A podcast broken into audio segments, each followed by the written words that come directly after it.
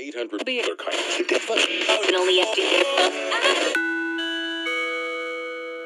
Chicos y chicas, sean todos muy bienvenidos ¡Wahoo! a un nuevo capítulo de Paradoja Culia. Cuarto capítulo, pero así, fa, fa, fa, fa, al hilo. Voy como avión, Chuchetumare. Voy, pero como avión. Bienvenidos al capítulo número 6 de Paradoja Culia. ¡Aplausos! Aplausos imaginarios. Oh, sí. Para este capítulo traigo varios temitas. Me disculpo, sí, de antemano por la coprolalia que va a estar presente durante todo este capítulo.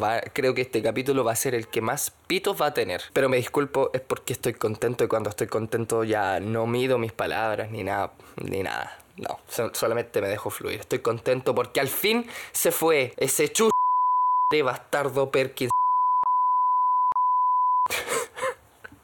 No, ya empezamos mal.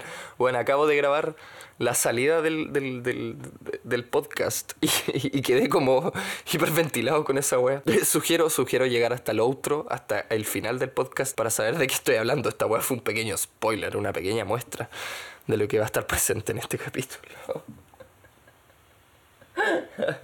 Bueno, para hacer esto rapidito, rapidito, para que nos vayamos con el capítulo, porque el capítulo está potente. Porque sí, a pesar de la coprolaria, weón, el capítulo está, está potente, está bueno, está bueno, bueno, bueno. Si eres capaz de entender que las palabrotas, las palabras feas, los garabatos, todas esas cosas, yo las utilizo más como un método de enfatización hacia algo, vas a disfrutar mucho este capítulo. Vas a disfrutar mucho este capítulo.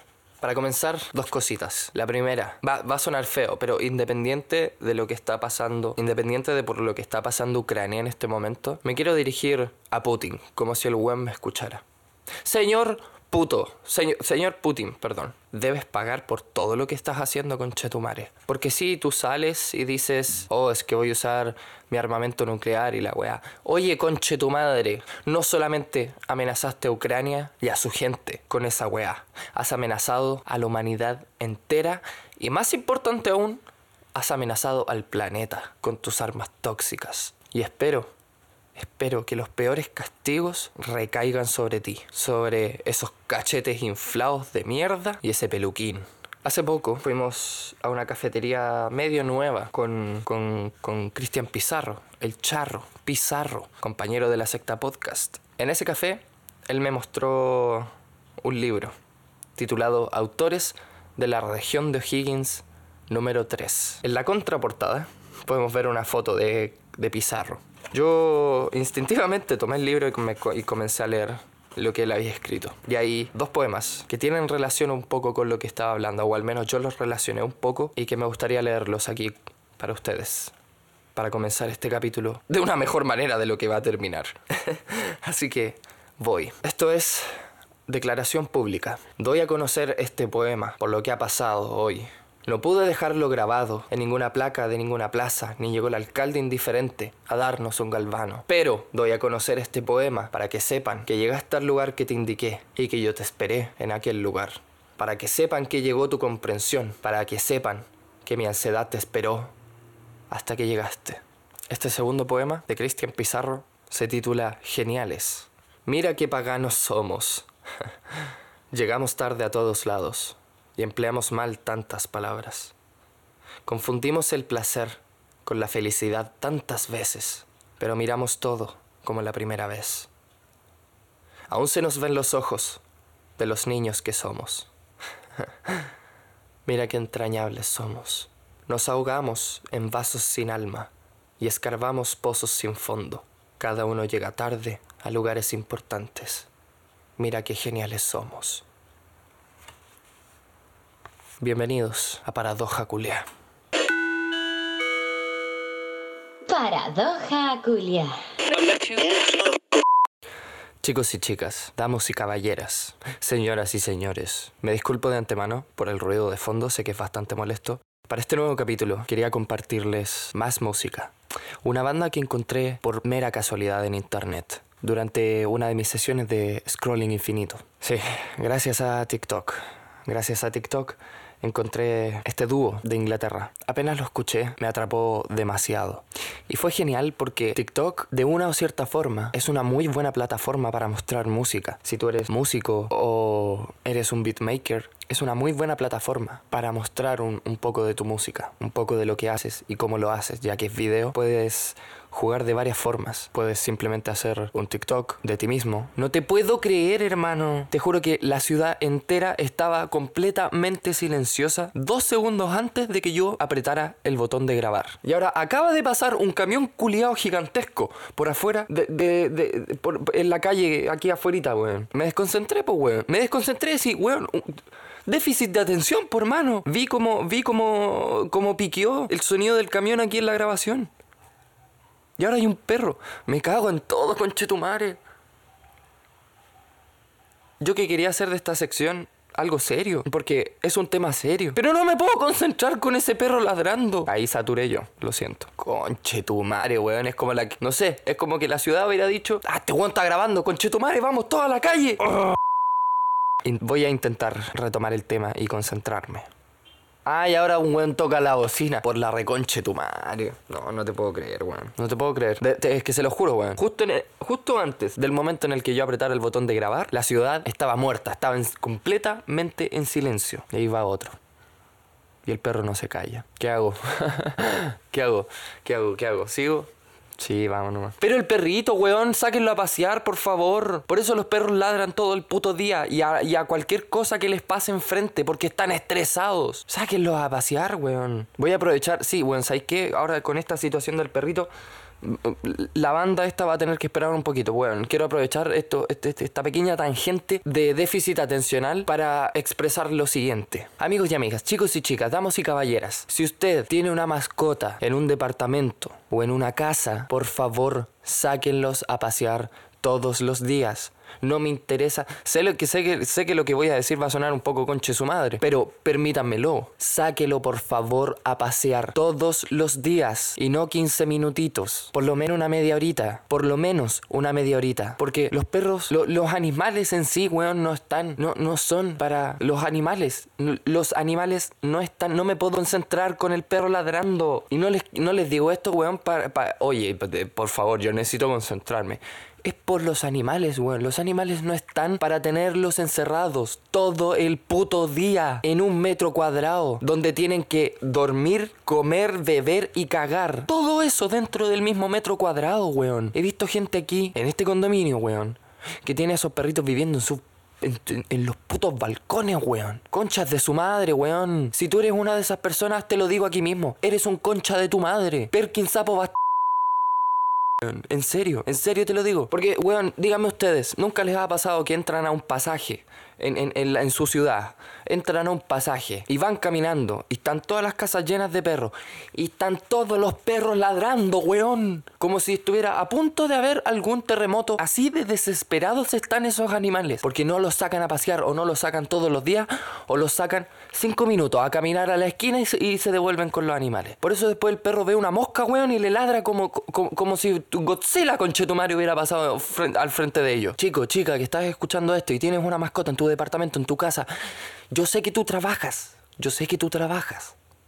Quizá todo el día, pero si tienes una mascota, o compañerito animal, se supone que es porque lo amas, ¿cierto? Ya, es una necesidad de ellos. ¿Sí? El ser libre es el poder correr como la chucha, todo lo que quieran. Así que por favor, weón, de verdad, por favor, al menos, al menos media hora de paseo con ellos. Porque si no, después pasan este tipo de weas. Esos perritos están terribles estresados, weón. Lo único que quieren es salir, es arrancarse, es correr y correr y correr y y no pueden porque están atrapados en un metro cuadrado o encerrados dentro de una casa. Los gatos no tienen mucho ese problema porque los gatos son, no sé, weón, desde mi punto de vista los gatos son un poco más vivos, ¿cachai? Ellos salen, hacen sus cositas, weón, y vuelven piola a la casa. Y lo hacen todas las veces que quieran durante el día. Depende de cómo tengas a tu, a tu perro, o a tu perra es que van a poder o no van a poder hacerlo. Y por ejemplo acá en un departamento no pueden hacerlo ni cagando. Entonces, weón, extrapola esta situación que te estoy exponiendo a ti, ¿vale? Esto, esto de los animales encerrados y que se estresan. Extrapólalo a ti durante esta pandemia culia, ¿sí? ¿Cuánta gente no salió a contagiarse, weón? Porque estaban estresados y necesitaban vacaciones y necesitaban salir a despejarse y la weá. Ya, ellos también necesitan exactamente lo mismo. Perkins No los estoy insultando a todos en general. Solamente te estoy insultando a ti, persona que tiene un animal y no lo saca a pasear. Y lo tiene solamente para que cuide la casa. Y lo tiene encerrado y estresado en ese metro cuadrado reculeado. Cacha como me van saliendo las barras, weón, de enojado que estoy. no, weón. Esta, este, este, filípica va a ser un, un interludio perfecto para el podcast, weón. Vamos a fumar un cigarro con che tu madre, me estresé. ¿Cómo, ¿Cómo, retomo ahora? ¿Cómo retomo ahora el curso de este podcast? El curso original de este podcast. ¿Cómo viro? ¿Cómo puedo hacer una vuelta en U para devolverme a la pauta de, de, de, este podcast? Yo les iba a hablar sobre música, weón, sobre un, grupo que encontré en TikTok y terminé dando jugo con, con esta weá. ¿Cómo vuelvo? No puedo volver. Amigos, amigas, estoy atrapado. Auxilio. Mándenme un flotador, alguna weá, porque estoy a la deriva. No, no sé cómo. No, logro recobrar el control del volante y decir, no, conchetumare, vuelve a la pista. No, no puedo, no puedo, estoy perdido, estoy flotando. Lo más probable es que lo correcto sea simplemente decir, ya, ahí muere. Y volver a retomar la pauta y seguir con lo que estaba diciendo. Pero. Ni siquiera me acuerdo ya de lo que estaba diciendo, weón. Solo sé que me dio la weá y, empecé a, a negarlos con, con, mierda. Que en realidad no es mierda, ¿cachai? Es una weá súper, súper, súper, súper cierta. Pero la forma en la que lo dije, weón. ¿Sabes qué? ¿Sabes que sí, weón? La forma en la que lo dije es probable que vaya a hacer que mucha gente haya, haya puesto pausa en este podcast y haya cerrado Spotify y se haya ido a la cresta. O haya ido a poner la radio Carolina. No sé. No sé. ¿Cómo paso de esta sensación abrumadora de estrés por factores externos y vuelvo a esta banda? Quizá podría encontrar la manera de conectar mi estrés con la música y, cómo me ayuda a relajarme bastante. Y ahí conectar con, con la bandita que les quería hablar. Pero no puedo, no puedo, no puedo, porque estoy tan estresado que siento que necesito dejar de grabar y ponerme a escuchar Pretty Please de Dua Lipa. Qué canción más buena, hermano. Oye, otra tangente. Pequeño paréntesis dentro de los 15 otros paréntesis que ya he abierto. Em, y ahí va una moto. Auxilio, Señor Jesús. Mátame, weón, mátame, por favor. Conche tu madre, mátame. Van 15 minutos desde que fui y le hice clic al rec. ¿Cuánto tiene que haber durado la introducción al tema del que les quería hablar? 3 minutos. Con cuea. 12 minutos, amigo. 12 minutos. No, no sé. No sé. Mira, ni siquiera sé. Estoy más encima estoy inventando datos. Ya no. No tengo el dato exacto en este momento. ¿Debería dejar de grabar? Sí. ¿Lo voy a hacer? No. ¿Voy a volver al tema de la pauta? Lo estoy intentando, solamente que no veo la salida, weón. No veo esa luz al final del túnel. Manden ayuda. Manden ayuda, man. El cerebro de alguien se está muriendo aquí. Ya. Creo que me calmé. Efectivamente, corté la grabación. Me puse a escuchar un poquito de música y ahora estoy un poco más calmo. Sigue existiendo ruido de fondo los autos, escucho sus bocinazos, pero al menos ya no escucho al perrito. A lo mejor ellos me escucharon a mí y lo sacaron a pasear. Ojalá, weón, ojalá. Ya, no, no, no, no, no te vayas para allá. De para, para, respira, mira al otro lado y camina hacia el otro lado, weón. Camina hacia la pauta, por favor, chalo, Dios mío, señor. Bueno, retomando un poco lo que les estaba diciendo antes de toda esta explosión, era que TikTok se ha convertido en una muy buena herramienta para mostrar lo que haces, para mostrar tu música, tu arte. Este es un tema que queremos expandir con Pizarro en, en nuestro podcast, la secta podcast. ¿Es o no es una buena herramienta para mostrar tu arte? Y a través de esta aplicación de TikTok, durante uno de mis scrollings infinitos, me topé con una canción que apenas comenzó a sonar, tocó algo en mí. No, no eso que están pensando. Tocó algo dentro de mi cerebro, dentro de, de, mi corazón. Ahí voy a meter un pitido de cursilería. No les quiero romper la burbuja a nadie, pero el corazón solamente bombea sangre. Entonces los, los, sentimientos y todo eso en realidad se almacena en nuestro cerebro. Ahí es donde se genera todo este mar de, emociones. No, no es realidad. No, no, no es en realidad en el corazón. El corazón está encargado solamente de, bombear sangre. Eh, pero bueno, muy cursimente dicho, tocó algo en mi corazón, en mi cerebro Ese tipo de música, ese tipo de bandas, me gusta compartirlas con otras personas.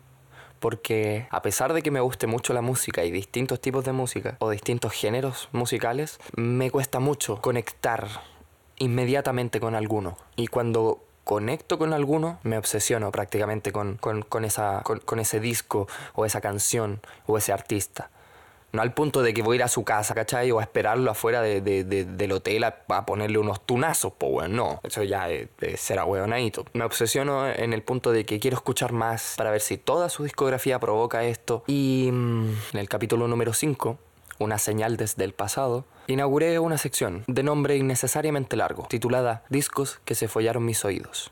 Pero para este capítulo no solamente voy a hablarles del disco y hacer unos pequeños toquecitos de, lo que es la banda, sino que les quiero hablar sobre esta banda, sobre la banda. Desafortunadamente no puedo poner música, como lo hice en la sección, porque no quiero arriesgar copyright. Hoy les quiero hablar de este dúo inglés llamado Hers. Hice algo que hacemos mucho todos. Fui a Wikipedia y busqué sobre ellos. Les voy a leer un poquito de lo que aparece en su página de Wikipedia. Ustedes ya pueden, o la mayoría, algunos ya podrán saber qué es lo que pasó con ellos y lo bello de su música. Pero para aquellos que no lo sepan, se los quiero compartir.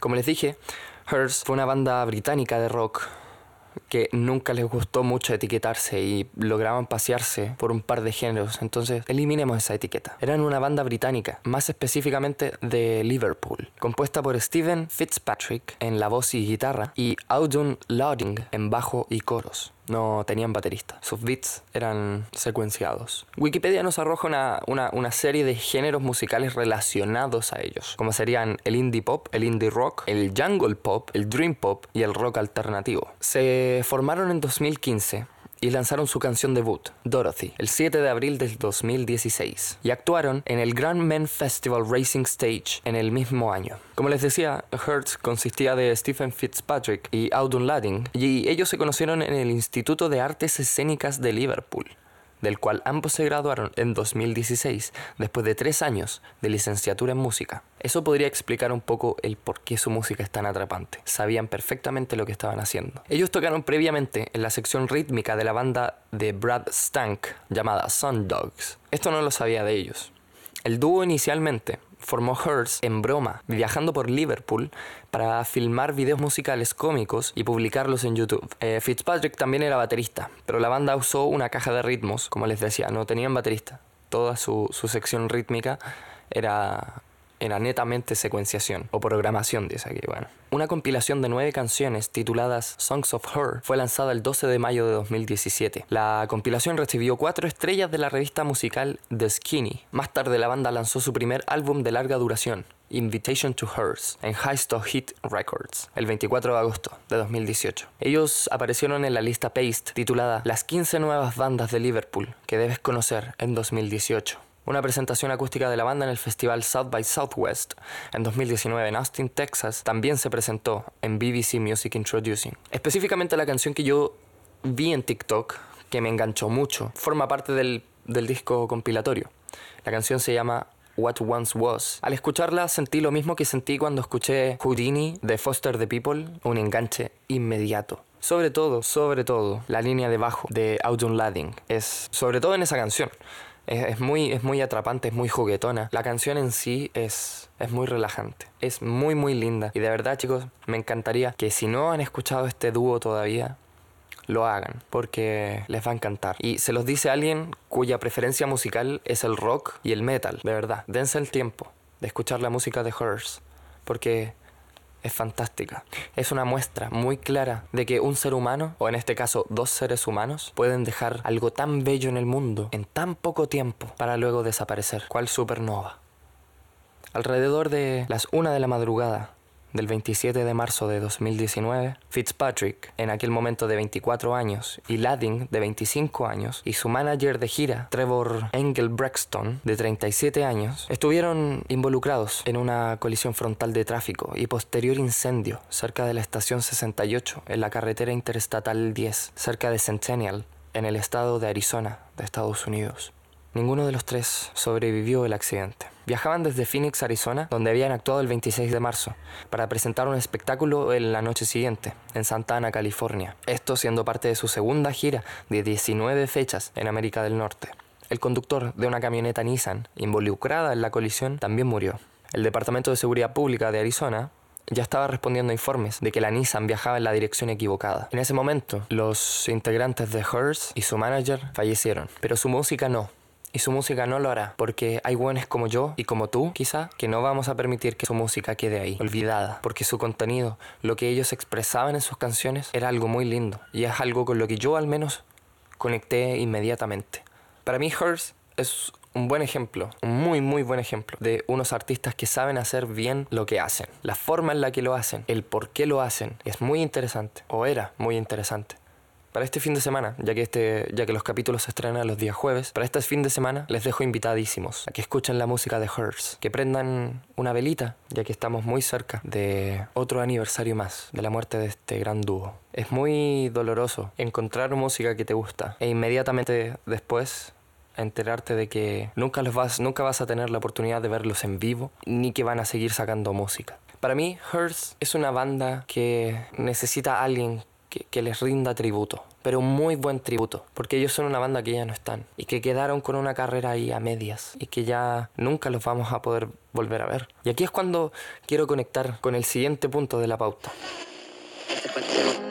Como les decía de recién, bajo mi punto de vista, Hers es una banda a la cual habría que rendirle tributo. Quizá no, no porque hayan ganado la mayor cantidad de premios Grammy, quizá no porque su música haya sido usada en, en más series y en más películas, quizá no por la cantidad de personas que hayan seguido a este dúo o escuchen su música al día de hoy, sino por lo que transmitían, por lo que expresaban y cómo lo hacían. Era un gran dúo, era un, eran unos grandes músicos y lamentablemente su carrera se vio interrumpida. Y com vuelta, como les decía, aquí es cuando quiero hablarles sobre mi problema con las bandas tributo.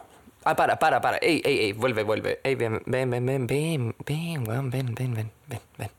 No le pongáis pausa, espérate, ven. Escúchame, no es que odie las bandas tributo, amigo. Si tú tienes una banda tributo y te sentiste ofendido, no, no, no, no, amigo. Tranquilo.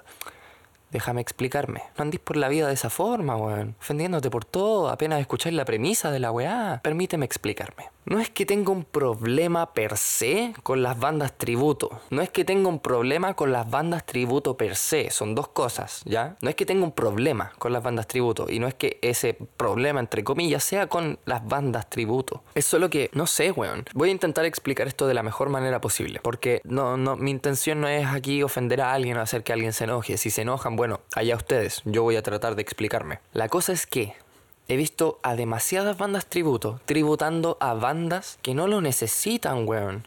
Bandas que todavía están más vigentes que la concha de tu madre. Bandas que ayer, ayer, ayer hicieron un concierto. Es como, weón, ¿para qué?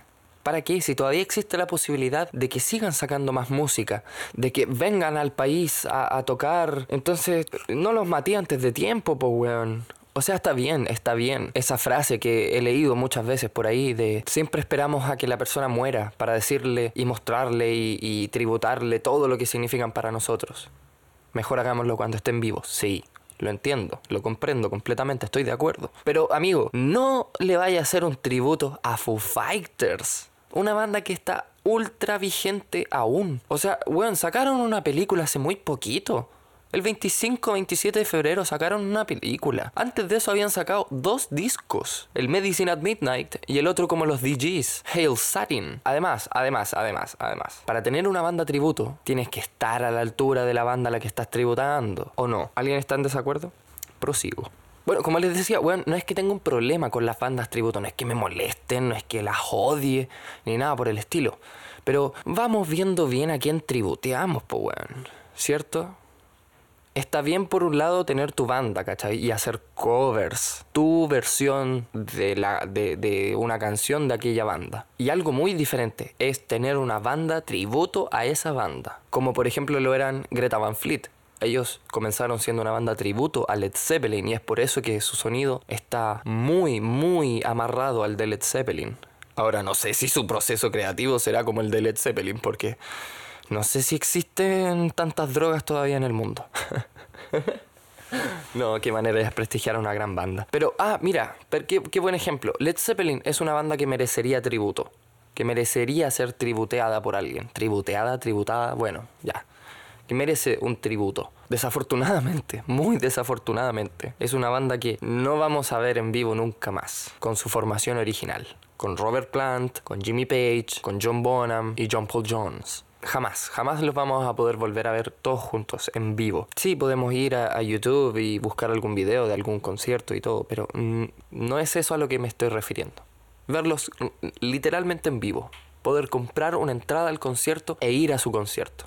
Entonces, para mí, esa banda sí merecería que alguien le hiciera tributo. Por esa misma razón, es una banda que ya no existe, lamentablemente, que ya no está activa. Sale una banda tributo a Led Zeppelin, tú, sola, tú vas, tú vas porque te gusta Led Zeppelin y pagas tu entrada, entras al show, cierras los ojos y esa banda, si tiene la habilidad, te va a hacer sentir que tú estás enfrente de los mismísimos Led Zeppelin.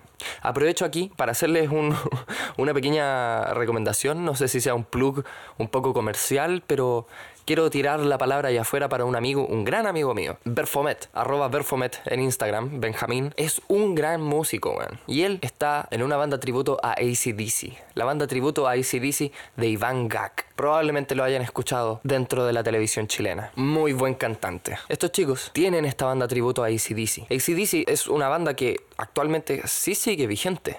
Sacaron un álbum hace poco, pero probablemente ACDC nunca vuelva a Chile. Y esto es algo que hablé, que, que hablamos con, con, con, uno de los guitarristas de, de, del, del, tributo, con el Basti. Yo le comenté un poco sobre este tema que tengo con las bandas tributo. Y él me decía que sí, sí lo entendía, pero que de todas formas le gustaba hacer esto porque y que también sentía que a la gente le gustaba porque muchos pensamos que ACDC quizás nunca más va a volver a Chile. Porque la última vez que vinieron a Chile fue hace, hace rato. Entonces quizás nunca vayan a volver aquí. Y que a ellos les gusta, o por lo menos al Basti le gusta, entregarle a la gente como esa sensación de lo que les comentaba, poder cerrar los ojos y sentir que uno realmente está enfrente del, de, la verdadera banda. Y es por eso que este loco y todos, todos estos chicos de la banda le ponen tanto empeño y suenan muy, muy bien, muy, muy bien. Yo he podido ir a hacer fotos con ellos y realmente son súper, súper buenos. Y además les está yendo increíblemente bien. Hace muy poquito estuvieron cerrando eh, si no me equivoco, el abierto de tenis acá en Chile. Lo transmitieron por la tele. Yo me puse a gritar cuando vi al Benja, weón, a mi amigo ahí. Fue, fue bonito, weón, cuando vi a los cabros ahí. Para, para ir volviendo un poco al tema. Esta banda le pone tanto empeño, tanto, tanto empeño para sonar lo más parecido posible a ACDC. Sin perder, obviamente, la esencia de cada uno de ellos. Cada uno de ellos muy buen músico. El Basti también forma parte de un tributo a Guns N' Roses. Entonces, otra vez vuelvo a intentar regresar al tema al punto de este, de este, de esta, de esta parte del podcast. Como les decía, he visto tributos a Foo Fighters, he visto tributos a Green Day, he visto tributos a Metallica, he visto tributos a Megadeth, a muchas, muchas bandas que no es que no lo merezcan, es que son bandas que siguen completamente activas y muy muy relevantes aún. Metallica sigue dando conciertos, sacó un disco también hace poco, bueno, hace, no, no tan poco, pero hace un par de años, y se supone que van, vienen con un disco nuevo, o están planeando un disco nuevo. Eh, Foo Fighters, como les decía, sacaron una película, dos discos, y han tenido una carrera mm, mm, prolífica. Sí, sí, bastante. A pesar de que son es, es, mi banda favorita, igual los, los critico harto por eso mismo. No de mala manera criticarlos, pero soy muy crítico con, con, lo que sacan. Trato de no de, dejarme llevar por el, por el fanatismo con ellos. Y lo otro es que en mi...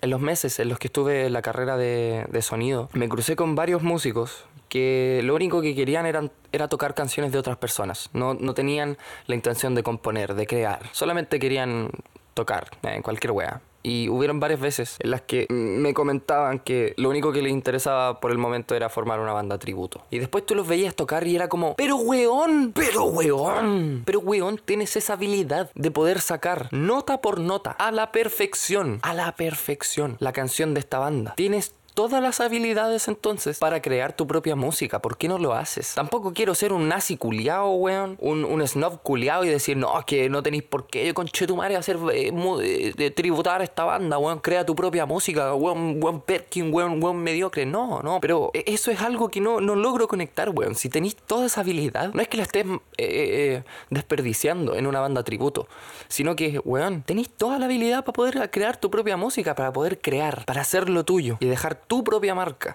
Ahora, esto también lo comentaba con Pizarro y, también es algo que nos gustaría hablar un poco en la secta, pero otra pinceladita nomás de, de esto, quizá carecen un poco de la creatividad necesaria para crear. No de la habilidad para tocar, pero sí quizás la creatividad para poder crear su, su propio material. Ahora, reitero, weón, no estoy aquí tratando de ofenderte si es que tú estás en una banda tributo, para nada. Mi intención es tildarte de mediocre, mi intención no es eh, insultarte, ni como, nada, nada, no, ¿ok? Solamente para que tengamos una pequeña conversación. Claro, yo en este momento no, no estoy escuchándolos, pero cuando suba este capítulo y escuchen esto, me gustaría que me pudieran escribir qué opinan ustedes sobre esto, sobre las bandas tributo. Porque yo no es que tenga nada en contra de ellas, es solamente que vamos viendo bien a quién tributeamos, weón. Porque hay bandas que no lo merecen y hay bandas que no lo necesitan. Al menos no todavía, porque siguen completamente vigentes. Quiero aprovechar de mandarles un saludo a todas esas personas que tienen sus bandas tributos y a todas esas personas que se están haciendo mierda creando su propia música. Ambos son espectros muy importantes del arte y les mando un abrazo. Continuemos con el podcast antes de que de que, de que, de, no sé, ¿ah? de, que, de que alguien se enoje, de que alguien se, se ofenda y diga, hoy el chalo me dijo mediocre por estar en una banda tributo. No, weón, no, weón. Abramos, abrámonos un poquito al diálogo. Solamente es algo que me gustaría conversar. Como siempre, no estoy casado con ninguna idea con ninguna creencia, ninguna religión, ni nada por el estilo. Yo creo en lo mío, pero siempre dejo la puerta entreabierta hay ahí un pedacito. Por si es que la verdad se cola por ahí, ¿sí? O algún buen argumento me hace abrir la puerta y salir de donde estaba. Para eso es que quería expresar esto. Para saber qué opinan ustedes. Para mí, hablar de música es una de las weas más entretenidas que puede haber. Avancemos, porque quedan más temitas en paradoja culiada. Estás escuchando Paradoja Culiar. Chicos y chicas, ¿se acuerdan que en el capítulo pasado yo había hecho una pequeña mención a este anime Rurouni Kenshin? Y les contaba un poquito que el creador, no me acuerdo si lo hice realmente, pero les conté un poquito sobre que el creador estaba medio funaki y todo eso. Bueno, a raíz de esto y a raíz de que yo una vez quise subir una historia a Instagram con GIFs de Samurai X y con el primer opening de Samurai X o Rurouni Kenshin. Samurai X así fue conocida en Latinoamérica, pero el nombre original es Rurouni Kenshin. Ya, detalles. Continúo. La cosa es que al no poder hacerlo yo puse algo como me parece absurdo que Instagram no tenga GIFs de Rurouni Kenshin, pero sí tenga de Maradona, de Marilyn Manson, de Led Zeppelin, de Motley Crue, como de ese tipo de, de bandas, grupos, personajes famosillos por ahí. Una seguidora a raíz de esto. Me contestó que probablemente sea porque lo de Nobuhiro Watsuki, el creador, el mangaka de Rurouni Kenshin, fue apresado por los crímenes que él cometió. Lo cual me sigue pareciendo una estupidez, ya que el anime Rurouni Kenshin no tiene absolutamente nada que ver con los crímenes de Nobuhiro Watsuki. Y a raíz de todo esto nace este concepto, esta idea para esta sección completamente improvisada. Aquí yo solamente tengo un par de datitos que te voy a ir soltando a lo largo de, este, de esta sección, pero el resto solamente de la punta del pi o sea, de, de, de, la punta de mi cabeza, del, del tope de mi cerebro, lo que está aquí presente. pitido ahí, por favor. Chalo, chalo del futuro. Chalo de la edición. Recuerda poner un pitido en esa ordinarias, ¿ya? Pero pone un pitido de verdad, no te hagáis el chistoso, como lo he hecho en otras ocasiones, de, ah, recuérdame poner un pitido ahí y al final no lo hago y, ah, qué gracioso. No, bueno, ahora sí, por favor, pon un pitido en esa ordinaria culea. que fue gratuita, completamente innecesaria. Esta sección.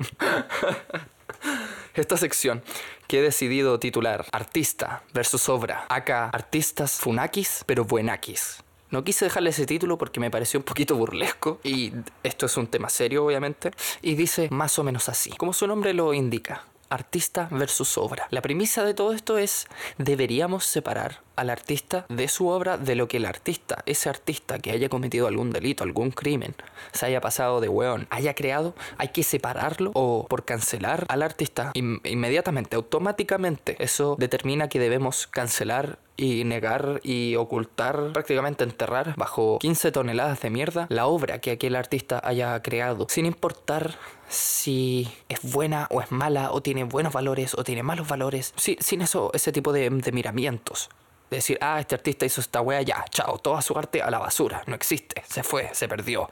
Ay, qué mal. O deberíamos ser capaces de decir, ok, ok, ok, ok, el artista hizo esto, pero la obra que este artista creó no tiene nada, no tiene absolutamente nada que ver con los crímenes que cometió. Y todo lo contrario, es una obra llena de valores, llena de enseñanzas, llena de, dudas humanas que intentan buscar respuesta a través de las páginas de aquel manga, o de los fotogramas de aquel anime, o de los compases de aquella música. Grosso modo, eso es. Esto lo quiero poner allá afuera, al igual que el tema anterior que no sé si realmente lo puse antes de esto o esto va a ir antes, pero es sobre lo de las bandas tributo. Es lo mismo. Quiero ponerlo ahí afuera para que podamos conversar sobre esto. ¿Y qué opinan ustedes? No porque busque generar acuerdos ni terminar por una vez con esto ni nada por el estilo. Simplemente poner el tema allá afuera, que podamos hablarlo y decir, ah, bueno, bueno, tú piensas esto, yo pienso esto, cool, sigamos con nuestra vida. Para mí, por ejemplo, deberíamos hacerlo, deberíamos ser capaces. Esto, esto yo lo pienso ahora, porque igual antes estaba como, no, weón, si el artista hizo esto, hay que sepultar todo lo que el artista haya creado. Pero de, a poco a poco, con un par de situaciones que fueron ocurriendo, fui pensándolo bien y cambiando un poco esta, esta mentalidad tan, tan cerrada de, no, hay que hacerlo mierda al artista y toda suerte. Hay que quemar los libros que haya escrito, hay que quemar las pinturas que haya hecho. Porque todo, si, él, si él es malo, todo lo que hizo es malo y, y nada se salva. Les contaba sobre Nobuhiro Watsuki. Nobuhiro Watsuki es el creador de Rurouni Kenshin. Ya se los dije varias veces, quizás más de las que necesitaban oír. Nobuhiro Watsuki, creador de Rurouni Kenshin, fue acusado de posesión de pornografía infantil en 2017. Te dejo un par de segundos para que lo proceses. No es, no es una wea menor. Fue acusado de posesión de pornografía infantil. Nobuhiro Watsuki confesó su crimen. Lo confesó. Salió allá afuera y dijo, sí, yo hice esto. Otra vez tenemos un perro ladrando. Él confesó, salió a decir, sí, yo hice esto y lo hice por esto y fue arrestado. No sé si seguirá cumpliendo condena, no, no, no quise investigar mucho porque en realidad no me importa él, no me importa Nobuhiro Watsuki, me importa Rurouni Kenshin, lo que él creó, que realmente no se relaciona con él, porque Rurouni Kenshin es, una, es, un, es, un, es un manga, es un anime, un posterior anime que trata sobre un samurái que al terminar la era Meiji toma la decisión de cambiar su vida por completo y ya no utilizar su katana para matar gente, sino que ayudar gente. Y un símbolo de aquel cambio, en, en este cambio radical en su vida es que ya no utiliza una katana, utiliza una sakabato, una espada, una katana con el filo inverso que no puede matar técnicamente, no podría matar a nadie, solamente causar mucho daño, como pasa varias veces a través de, de este anime y del manga, que le rompe muchos dedos a, la, a los maleantes, eh, las muñecas, o los brazos, pero no matar, no matar. Entonces, bueno, la serie en, sí es eso, pero ampliamente, grosso modo, es una serie muy romántica, es una serie llena de historia japonesa sobre samuráis, las penurias que pasaban los samuráis en ese momento cuando, cuando Japón se abrió a la cultura occidental y empezó la prohibición de, de, las, de, las, de las espadas, de las katanas, la prohibición de los samuráis. Habla sobre todo eso y te demuestra que sí podemos cambiar. Por eso yo hago esa separación tan tajante de este es Nobuhiro Watsuki, esto es Rurouni Kenshin. No tienen nada que ver más que fueron creadas por ese one. No me metan la, la, pornografía infantil en Rurouni Kenshin porque Rurouni Kenshin no tiene nada que ver con eso, absolutamente nada que ver con eso. Otro ejemplo. Vámonos a la música. El otro día cuando intenté hacer esta sección en vivo a través de TikTok para que mis seguidores me pudieran ayudar o pudiéramos comentar ahí mismo ejemplos y grabarlo todo. Bueno, ese live fue un fracaso ya que se pegaba mucho por mi mala señal de, de claro, entonces no resultó. Pero uno de mis seguidores, que es de Colombia, me comentó sobre Diomedes Díaz, que según él es y fue un gran exponente del vallenato en Colombia, condenado por homicidio preterintencional. ¿Qué, ¿Qué, es pretérito intencional? Porque yo no lo sabía, tuve que ir a buscarlo. Homicidio preterintencional significa que el victimario no tenía la intención de asesinar, de, de, de terminar con la vida de su víctima, sino que tenía la intención de causarle daño, quizá mucho daño. Pero en esa intención se le pasó la mano, se agiló, como diríamos en buen chileno, y terminó matando a, su víctima. Eso es un, un, homicidio preterintencional, que se supone que reduce un poco la condena, ya que tu intención no, no era matarlo, sino que te, te, te, te fuiste en la bola, hermano, te, te ensimismaste en causarle tanto daño a esa persona que terminaste acabando con su vida. Eso es un homicidio preterintencional. Eh, Diomedes Díaz fue arrestado por, por este crimen y según lo poquito y nada que leí, eh, terminó cumpliendo 32 meses de aquella condena. Él ya falleció, ya está muerto. Para algunos está pagando ahora sí realmente su crimen, para otros se fue sin pagar lo suficiente. Yo no he escuchado mucho vallenato en mi vida, pero de lo poco que he escuchado, Diomedes Díaz ha sido uno de los que más me ha gustado. Tiene, tiene como un je ne sais quoi, un je ne sais qué weá, que, que, que le da un aspecto interesante a la música que él, que él soltaba, que él tiraba para afuera. Eh, era entretenido. Si pueden escucharlo Diomedes Díaz, ahí. No lo estoy recomendando, solamente te digo, si te llama la atención, si te causa curiosidad, quizás si te gusta el vallenato y nunca has escuchado sobre Diomedes Díaz, ahí está. Y si tienes también la capacidad de separar al artista de su obra. Otro ejemplo más, Marilyn Manson, Led Zeppelin, Motley Crue. Tres ejemplos juntitos para, para no ir haciendo esto tan largo. O sea, un, un, un, un músico y dos bandas que han hecho demasiado por la industria musical, han hecho demasiado para la imagen artística. Motley Crue, por su lado, era muy glam, glam metal. Y tenían un, un, aspecto para vestirse que no es lo más interesante, curiosamente no es lo más interesante que ellos tenían, sino que la música que ellos hacían. Quizá para algunos pueda ser un poco repetitiva y se hayan mandado varios cagazos. Por ejemplo, para mí, uno de sus mayores cagazos fue haber cambiado a Vince Neil o haber permitido que Vince Neil dejara la banda y traer a otro weón. Creo que ahí no funcionó muy bien y se notó bastante. Pero todo lo, el resto que hicieron fue muy. dejó mucha marca en la industria musical, su manera de tocar. Y, oh, por supuesto, Motley Crue era una de esas bandas que estaban muy preocupadas sobre la puesta en escena, no solamente sobre la música, sino que la puesta en escena en general. Las luces, las pantallas, el fuego de artificio, humo, flamas saliendo del escenario, todo eso. Led Zeppelin, otra gran, gran banda, muy preocupada sobre su sonido, un sonido polidísimo, un estilo bien particular y muy insignia de Led Zeppelin. Tú empiezas a escuchar los primeros acordes de, de alguna canción o la intro de batería de alguna canción e inmediatamente sabes y dices, conche, tu madre es Led Zeppelin. Y Marilyn Manson, que también aportó demasiado, demasiado a la industria no solo musical, sino que también artística, con su forma de, de, ser, con lo que él mostraba en los escenarios, la manera en la que lo hacía, su forma de, de bailar, todo, todo, todo, todo, todo, todo, todo. Por algo fue llamado el anticristo. Él era como el disruptivo, el que venía a romper con toda, todos los estereotipos de género y, y que la iglesia y la religión y ¡Wow!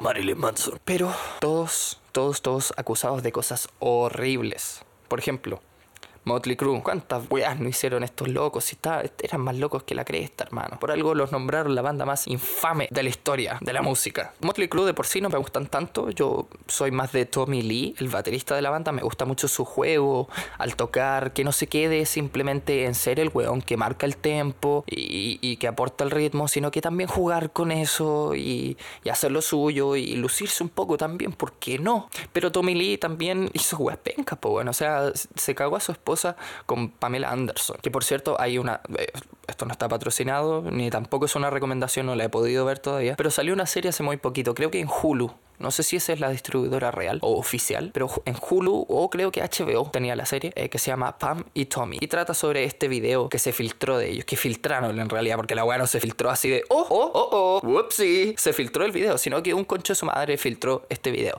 Y toda esta serie trata de este llamado primer video viral de la historia. No sé si sea buena, pero aparece Sebastian Stan. Y si aparece Sebastian Stan, yo voy. No se diga más. Ah, está el Seba, voy. Aquí también está el Seba, voy. Oh, el Seba es el soldado del invierno. Voy para allá también. Así que eso. Eh, Led. Hay una leyenda por ahí que no sé si estará realmente comprobada de que Led Zeppelin masturbó a una fan menor de edad en una habitación de hotel con un tiburón vivo. No sé qué tan real será eso. Ahí te la dejo. Si quieres puedes investigar. Y Marilyn Manson, que también fue acusado de abusos, de violaciones, de malos tratos y todo eso. Pero insisto, yo creo que deberíamos separar a todos esos artistas de lo que hayan hecho artísticamente. Porque no se relacionan directamente. Ahora, si tal artista en sus canciones, en su, en su, en su anime, en sus películas, en sus manga y cosas así, pone así textualmente que le gusta o que le calientan los, los niños chicos, por ejemplo, ya ahí, weón, no hay por qué chucha separar, pues si la weá está completamente clara, este weón está, está desquiciado y más encima te lo está mostrando así como por diversión. Ahí sí, yo creo que deberíamos como eh, no, no, no hacer esta separación del artista con la obra, porque está clarísimo que van de la mano y que el artista no lo está haciendo para, para crear algo que no tenga nada que ver con su vida, sino que está poniendo su vida en una serie, en una canción, en una película. Otro ejemplo también para ir cerrando un poco con este tema, Quentin Tarantino. Quentin Tarantino, uno de los grandes y uno de mis favoritos directores de cine, también ha sido acusado de malos tratos, de humillaciones en el set y todo esto. Pero hay algo innegable. Las películas de Quentin Tarantino, la mayoría son súper buenas. Kill Bill, eh, Bastardos sin Gloria, Perros de Reserva, Pulp Fiction. No quería mencionar Pulp Fiction porque es como la más clásica, es muy cliché, la, que todos han visto alguna vez, pero también es súper buena. Ahora también hace poco, hace un par de años sacó Eras una vez en Hollywood, que no creo que sea tan buena, pero eh, está ahí. Ahora, antes de que se me olvide, antes de que se me olvide, ah, hay dos creadores más de manga y anime que prestaron su apoyo a Nobuhiro Watsuki, que son el creador de Naruto y el creador de Bleach, que no recuerdo sus nombres, pero ellos dos. Ellos dos resulta que prestaron su apoyo a Nobuhiro Watsuki, pero no su apoyo como, em, ah, muy bien amigo, yo te entiendo que te calienten cuerpos de niñas chicas, weón. No. No, sino que prestaron su apoyo a un punto muy importante y que va a ser un poquito una tangente. Ellos prestaron apoyo a la valentía que se requería para confesar su crimen en frente de un juez que sabe que lo va a condenar y, y aún así el plantarse y decir, sí, culpable. Yo hice esto, lo hice por esto y me arrepiento. Dar la cara. Ese buen fue capaz de dar la cara. No lo estoy defendiendo por eso, ¿ok? Aclaremos eso al toque. No lo estoy defendiendo por eso. Solamente estoy destacando que conlleva un poquito de valentía en, en reconocer lo que estás haciendo o lo que hiciste en frente de tanta gente y ponerte allá afuera para que todo el mundo te juzgue. Algo que yo sé que a muchos les puede molestar esta parte, pero de nuevo no estoy defendiendo ni a Nobuhiro Watsuki ni a la persona que les voy a mencionar ahora. Rojas Vade, el pelado Rojas Vade, el pelado culiado Rojas Vade. Ese weón es innegable, nos engañó a todos, manchó el proceso constituyente de Chile, pero hizo algo que muchas personas no se atreven a hacer. Salir en público y decir, hice esto, hice esto, lo siento, me arrepiento, no sé. Y dar la cara. Reitero, para que no se vaya a malentender, no lo estoy defendiendo. Solamente estoy aclarando que para mí conlleva un poquito de valor, un poquito de valentía el hacer eso. Frente a todo un país que te va a juzgar, frente a toda una comisión constitucional que también te va a juzgar, frente a millones de periodistas que van a quizá querer entrevistarte. No lo estoy defendiendo, solamente destacando ese puntito, subrayándolo un poquito para que quede ahí. Pero volviendo al tema y ya para cerrarlo definitivamente y entregárselos a ustedes, deberíamos separar al artista de su obra, cuando la obra no se trata sobre los crímenes de aquel artista. Si la obra es buena, contiene valores, el contenido es interesante, es llamativo, es atrapante, es arte que no debería enterrarse porque su creador haya hecho cosas horribles, que muchas veces no tienen nada que ver una cosa con la otra. Y esto también se relaciona un poco con el tema del negacionismo. Por ejemplo, hay mucha gente que opina que el libro que escribió Adolf Hitler debería ser enterrado, olvidado, cancelado, prohibido, da igual, y hacer como que no existe. Y yo creo que eso está bastante mal, porque eso sería ocultar la verdad, ocultar algo que sucedió y y cuando no hay pruebas de algo que sucedió, la historia está destinada a repetirse. Ahora también se presenta otro de mis problemitas, que es el tema de la cancelación y las funas. Yo no soy una persona creyente, no soy religioso, pero sí creo que la Biblia tiene un par de cositas interesantes que destacar. Y una de esas es aquella frase que dice que lance la primera piedra aquel que esté libre de pecado. Y es por eso que no estoy muy de acuerdo con el tema de las cancelaciones, sí de las funas porque ayudan a mostrar una persona que ha hecho cosas malas para que cuando tú lo puedas ver lo sepas reconocer y alejarte de esa persona. Hay ese tipo de personas sí yo creo que hay que funarlos, ¿cachai? Y ponerlo así como ya, este bueno hizo esto, tengan cuidado y toda la wea. Pero el tema de la cancelación, todos hemos hecho... A ver, me voy a acercar un poquito al micrófono para, para decírtelo claro y no sé, te lo voy a susurrar para que no, no te ofendas. Todos nosotros hemos hecho algo en nuestras vidas que ha sido horrible. Así que, según yo, no hay nadie libre de poder apuntar con el dedo a alguien y decirle, tú no vales porque hiciste esto. Porque todos hemos hecho cosas malas, entonces no hay ninguno de nosotros que esté lo suficientemente limpio y con la moral intacta para decir, esa Juan vale gallampa.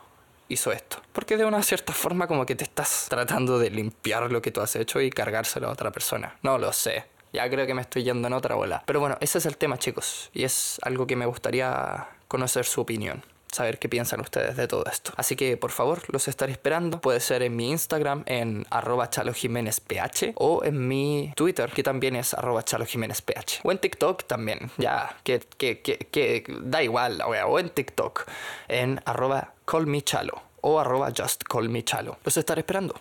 De verdad, realmente les digo en serio, me gustaría saber qué opinan ustedes sobre todo esto y que podamos conversarlo. Ya les dije, no para llegar a acuerdos, pero sí para tener esta conversación, esta discusión, este argumento.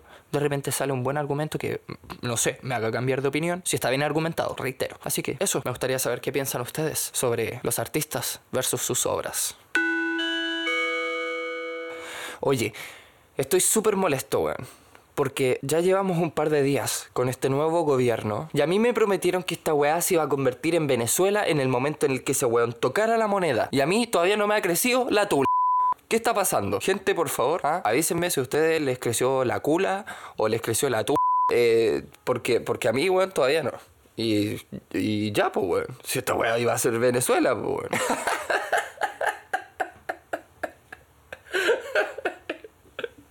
oh, no, puta.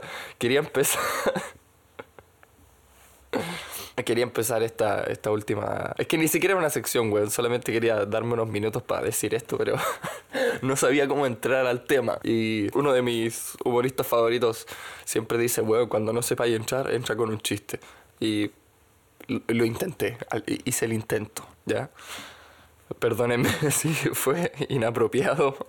Oh, este capítulo culiado, hermano. Alto en coprolalia. El símbolo de la coprolalia nacional diría Edo Caroe. oh, wea.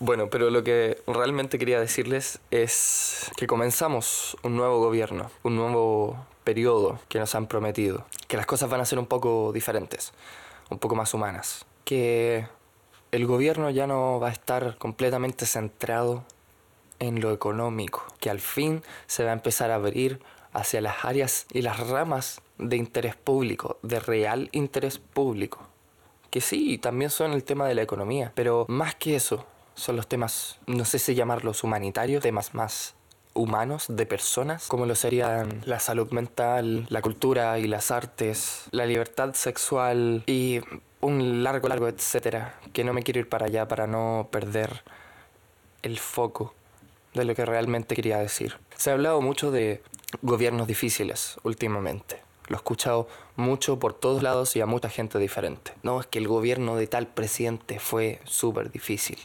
porque le tocó esto, le tocó esto otro. Pasó justo esto durante el gobierno de esta persona. Y yo difiero un poco, o sea, sí les encuentro mucha razón a lo que dicen. Pero difiero un poco. ¿Por qué difiero? Porque creo que Gabriel Boric Font tiene el gobierno más difícil de la historia del país. ¿Por qué? Gabriel Boric le toca asumir... Espérate, un pequeño disclaimer antes de todo esto. Yo voté por Gabriel Boric. No tengo ningún problema en, en, en, en en decir pública y abiertamente por quién yo voto. No creo que sea algo que, como esa weá que se hacía antaño de, oye, no, es que el voto es secreto. Oye, el voto es secreto. Oye, no, no le digáis a nadie por quién votaste. No importa que hayan pasado tantos años de la weá. El voto es secreto, el voto es secreto. Para mí esa weá es una estupidez. Porque si votaste por esa persona significa que de una cierta forma crees en esa persona. Así que, ¿por qué? Gracias por el bocinazo. Crees en esa persona de cierta forma. Entonces, ¿por qué lo negarías? Igual que ese tema que tengo con, el, con esta weá de los placeres culpables, entre comillas. Si la weá te produce placer, entonces no tiene por qué ser culposo. No te tiene por qué dar ese sentimiento de culpa si te gusta. Claro que vamos viendo nuestros, las weas que nos provocan placer también, pues weón. Bueno, yo voté por Gabriel Boric.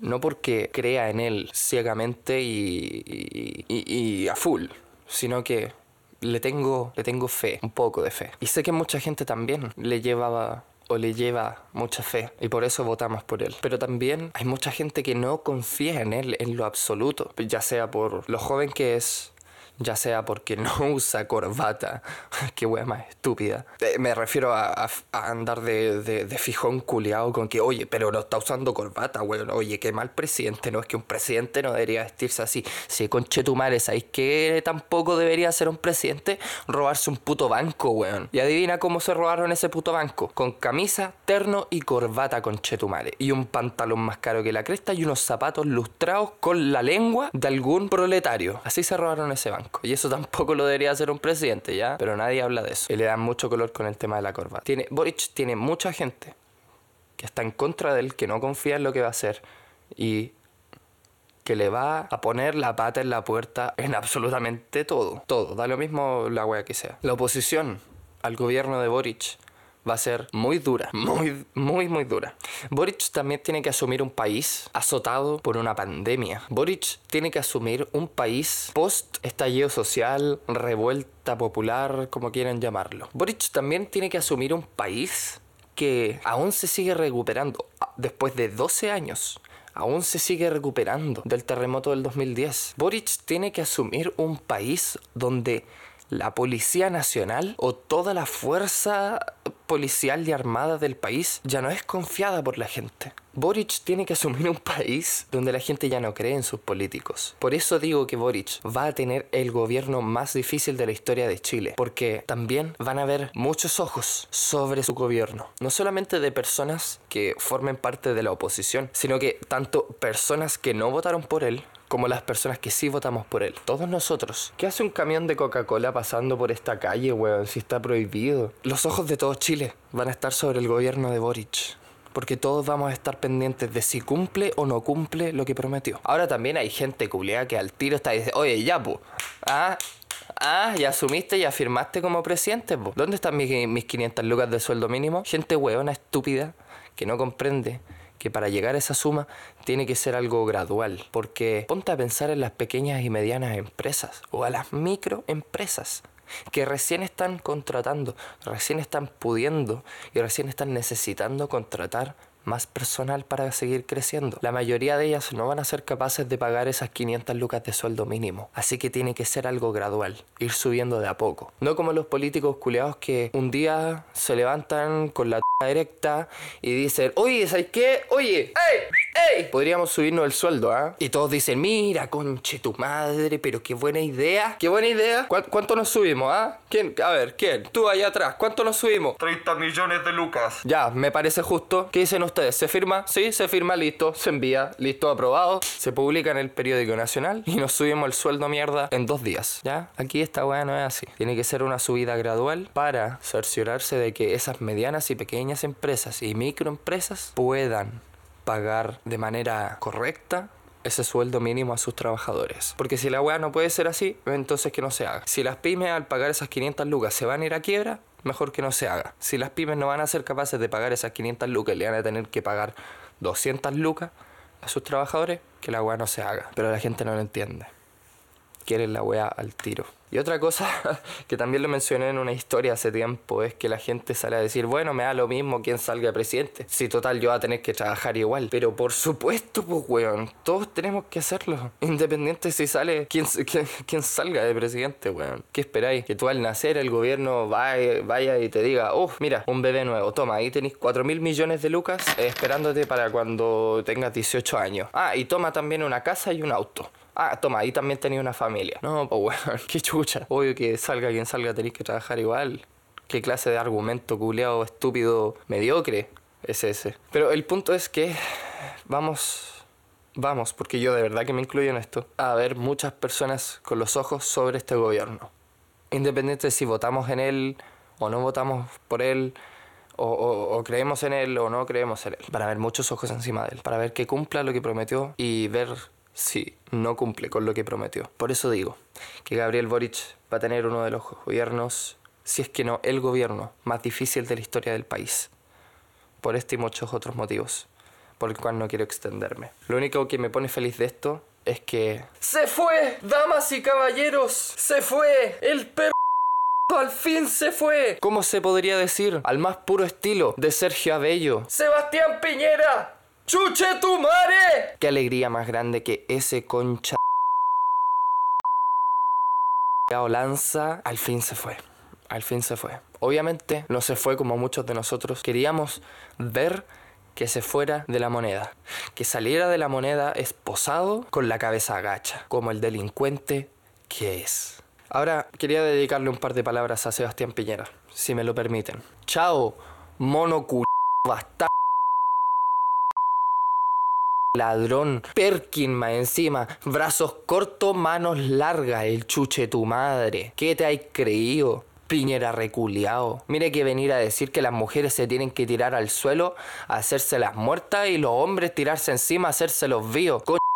Que te hay creído, desubicado culiao, misógeno de mierda, mentiroso más encima, ¿cuánto tiempo nos llevan separados con, con la otra vieja esta, con la Cecilia? Ah, y salen ahí de ellos todos como pareja, la, la cuestión, la weá. A mantener el puto status quo. ¿Qué te has imaginado? Re- Eso, esos fueron mis, mis 15 segundos de, de descargo con Sebastián Piñera. No, ¿sabes qué? Mira, también, mira, mira, taldoso c- venir a minimizar el estallido social. No, ya es que te pasaste.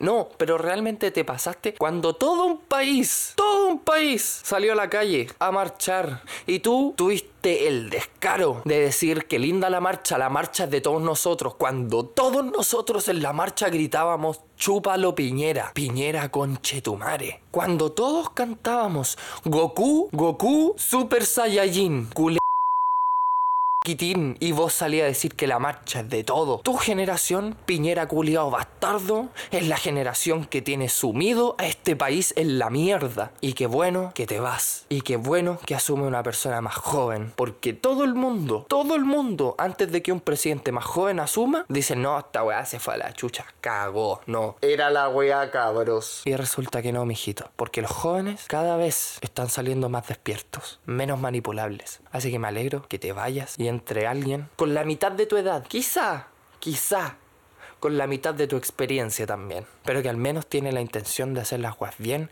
y por la gente. No para llenarse sus putos bolsillos y los bolsillos de sus familiares que atornilla en puestos del gobierno que no les corresponden porque hay gente muchísimo más preparada para esos puestos. Le deseo mucho éxito en su gobierno a Gabriel Boric y también le digo, te vamos a estar observando. Porque ya lo dije en el capítulo, yo no estoy casado con ninguna idea, con ninguna ideal, con ninguna religión. Yo siempre dejo la puerta abierta. Y si voté en ti, Boric, fue porque te creo y te llevo fe. Pero eso no significa que a la primera cagada nos vamos a volver a salir a la calle para sacarte a ti. De la misma forma que lo intentamos con Piñera. Y quizás, solo quizás, por el hecho de que creímos en ti, lo vamos a hacer con más fuerza hasta sacarte. Que yo tengo una cosa clara. Sí, se huea mucho con que ah, Chile ahora va a ser Venezuela y la wea. Pero nosotros, yo estoy casi seguro, casi, casi completamente seguro. Nosotros no vamos a permitir que nos hagan lo mismo que otros chuchas de su madre le han hecho a otros países latinoamericanos. Estoy casi completamente seguro que este país no te lo va a permitir. Así que mucho cuidadito, Wasowski. Y a ti, Piñera, anda acostumbrándote a que te lo metas y a chupar. Porque algún día cuando caigas en la cana, y ojalá caigas en la cana más, más, más cuática y agilada de todo el país, es lo único que vaya a hacer. Y a puro escupo, sin vaselina. Amigos, amiguitos, amiguitas, chicos y chicas, damos y caballeras y otros. Palabritas al cierre. Oye, Gonzalo, dijimos palabritas, no palabrotas. Ya basta con la coprolalia por la cresta. Ha sido suficiente en este capítulo. Palabritas al cierre, chicos. Terminando un poco con el tema de, de, artista versus obra y de la cancelación, algo que se me quedó en el tintero. Deberíamos ser capaces de separar al artista de su obra, porque si no lo hacemos, va a llegar el punto en el que vamos a cancelar a todos y nos vamos a quedar sin nada. Imaginarse un mundo sin arte, sin música, sin pintura, sin poesía, sin baile, porque nos vamos a quedar sin nada si seguimos con esa actitud. Al único, al único con el que no hago esa separación es con Chris Brown. Ese va... Espero que lo maten. Solo con él no hago esa separación. También, chicos, recordarles que este fin de semana se conmemora otro año más del fallecimiento de este dúo que les comenté en el capítulo Hearts. Así que, de nuevo, les extiendo la invitación a escuchar su música y prenderles una velita. El 25 de marzo en la sala RBX van a estar presentando un show amigo que va a estar pero de otro mundo. Es un doblete de rock puro y duro. Se van a presentar los Hollywood Guns, que es la banda del Benja, de uno de los guitarristas del, de, de, la banda de Gag. Él también toca en un tributo a Guns N' Roses, que va a tocar el mismo día que el tributo de, de ACDC. Se los repito chicos, 25 de marzo en la sala RBX, ubicada en Vicuña Maquena 1220, a las 21 horas. Espero, espero, espero que sigan habiendo entradas disponibles, porque esto va a estar genial. Y espero poder caerle. Pero si no, y ustedes sí, espero que lo disfruten mucho. Eso chicos, no quiero alargarme mucho más. Eh, Espero que el capítulo les haya gustado a pesar de lo coprolálico que fue, de lo ordinario de mi hablar durante el capítulo. Espero que lo hayan disfrutado. Como siempre recordarles que me pueden seguir en Instagram en arroba chalojiménezph para estar pendiente de todos los capítulos. Aunque yo sí les recomiendo mucho más activar las notificaciones de Spotify. Seguir el podcast a través de Spotify. Porque las notificaciones de Spotify están muchísimo mejores que el contador de Instagram.